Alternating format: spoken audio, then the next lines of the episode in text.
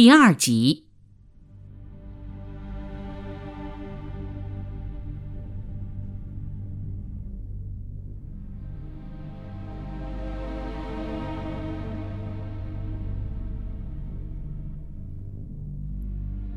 许多研究近代史的学者讲：“大清无昏君，大清无奸臣。”某种程度上是在说清朝败亡是非常特殊的，它跟中国过去历朝历代不一样。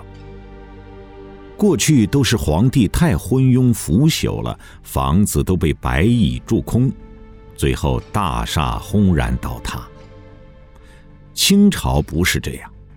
从道光、咸丰、同治到光绪，没有一个皇帝不想励精图治，保住大清江山。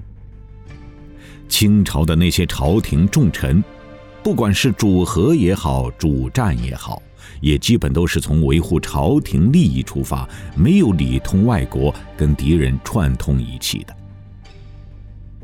现在很多人说鸦片战争之所以失败。就是因为道光皇帝昏庸，把林则徐撤职了，用了一帮投降派。其实，这是历史对一个人的成全。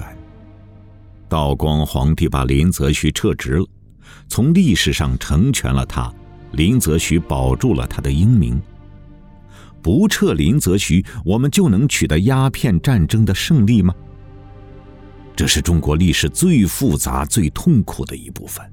我们往往不能直面，通常是找几个替罪羊，说我们近代本来不错，就是几个坏蛋把国家民族给出卖了，要不然断不至如此。于是，整个民族就得到了精神上的解脱。这种寻找替罪羊的观念，使得我们长期也没能深刻的认识到历史的教训。清朝到底为什么会败亡？说到底，是因为在新生的资本主义体制面前，封建体制已经走到了历史的尽头。史籍记载，嘉庆、道光年间，朝风日坏，当时财政开支有一重要项目，即治河。但每年治河之费，真正用于工程的不到十分之一，其余皆被挥霍。官吏饮食衣服、车马玩好，无不斗奇成巧。一次宴请，常常三昼夜而不能毕。自元旦至除夕，各厅道衙门机关无日不演剧。新晋翰林携朝臣一纸拜见河都，万金既有；举人拔贡携京元一纸拜见道库，千金立志。道光皇帝继位之后，尽管拼命节约、励精图治，但这对整个大清局势来说都无济于事。中英南京条约签订之后，消息传到北京。道光皇帝很难受，《清史》记载：上退朝后，副手于便殿阶上，一日夜未尝暂息。侍者但闻太息声，漏下五谷，上忽顿足长叹。北京条约签订后。那个终日流泪不已的咸丰皇帝，在向热河逃跑时，却不忘记喝鹿血，非要带上自己养的一百多只鹿。经过大臣苦劝，他才勉强作罢。至于慈禧的若干历史细节，更能说明问题。不可否认。不论慈禧太后还是同治、光绪，都意识到了海防对于维护统治的意义越来越重要。慈禧曾称：“唯念海军关系重大，故非寻常数政可比。”清廷既然如此重视海军，后来为什么又挪用海军经费去修建颐和园了呢？岂非咄咄怪事？对慈禧而言，这一切并不矛盾。危机时用铁甲舰来维护统治，成平时用颐和园来享受统治，一切都是天经地义。所以，他既主张大办海军，多构舰船，又对阻止他修园的大臣贺滚出予以痛斥。清末政治舞台上，利益决定立场，就是这样富于戏剧性。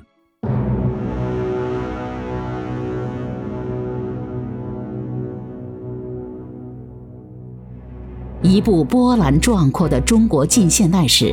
如果没有一代又一代人前赴后继追寻真理、救国救民，我们很可能至今还在黑暗中摸索和徘徊。正是这些人点燃了中华民族一代又一代人的心中之火，才使中国成为今天的中国。这里是大型系列节目《为什么是中国》，欢迎继续收听。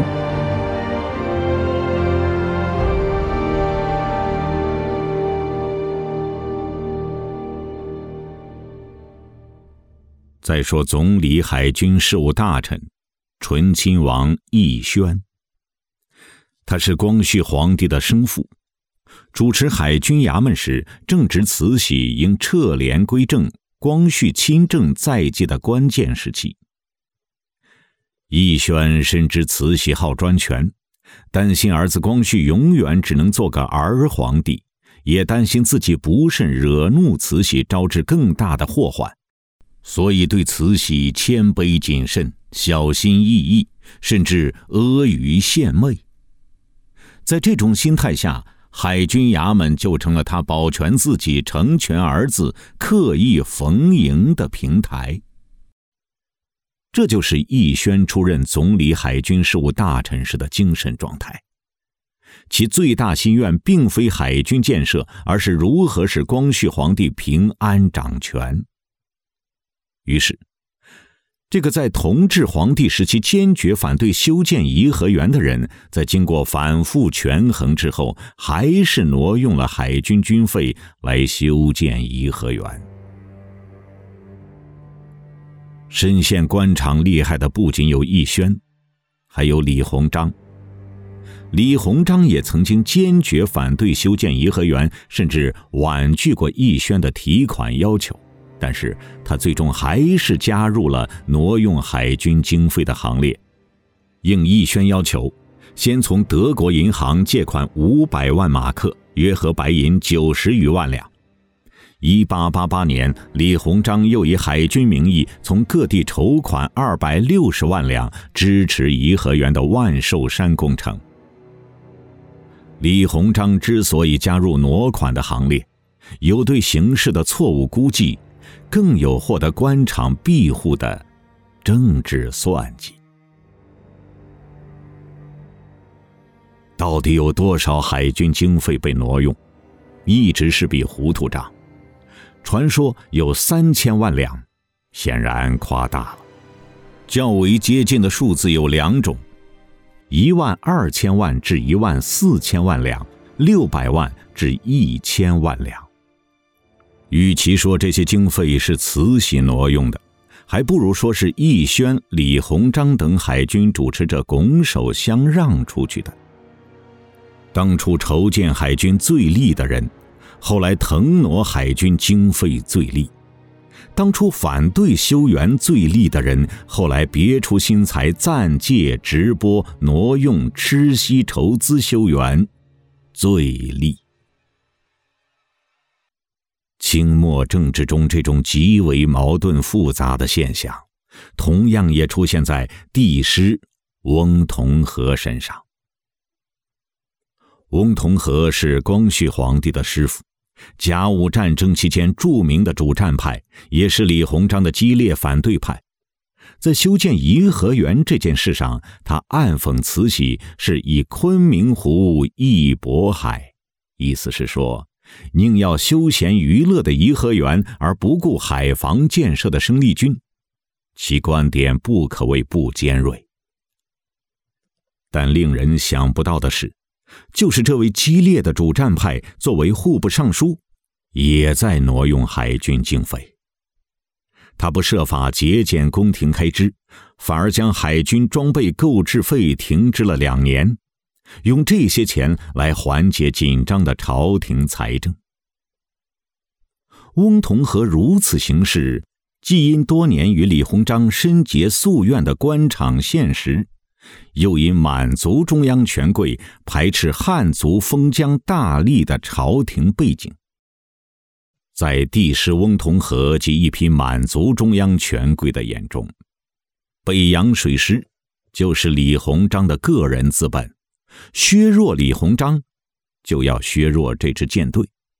主战与主和的争斗，不过是由承平延伸到战时的官僚倾轧，斗来斗去，吃亏的。只能是夹在中间的海军，在内外利益纵横交织的形势下，谁也不会将主要精力投入海军建设。一个政权将如此多的财力精力用于内耗，怎么能有效迎接外敌的强悍挑战呢？在从安宁迅速转向灾难的过程中。不仅仅侵略成性、掠夺成性、喋血成性的帝国主义是推手，我们长期沉湎于安逸稳定而对风险与变局一片茫然的精神状态，对对手缺点分析详尽而对对手优点一无所知的思维习性，以眼前享乐和手中权势为主要追求而不管明天血雨腥风的利益格局。同样是灾难的了。如戊戌六君子之一刘光第描述的：“一切政事皆系苟安目前，夫弄了局。大臣偷安旦夕，驰鹿养骄；小臣斗巧钻营，变思阿上。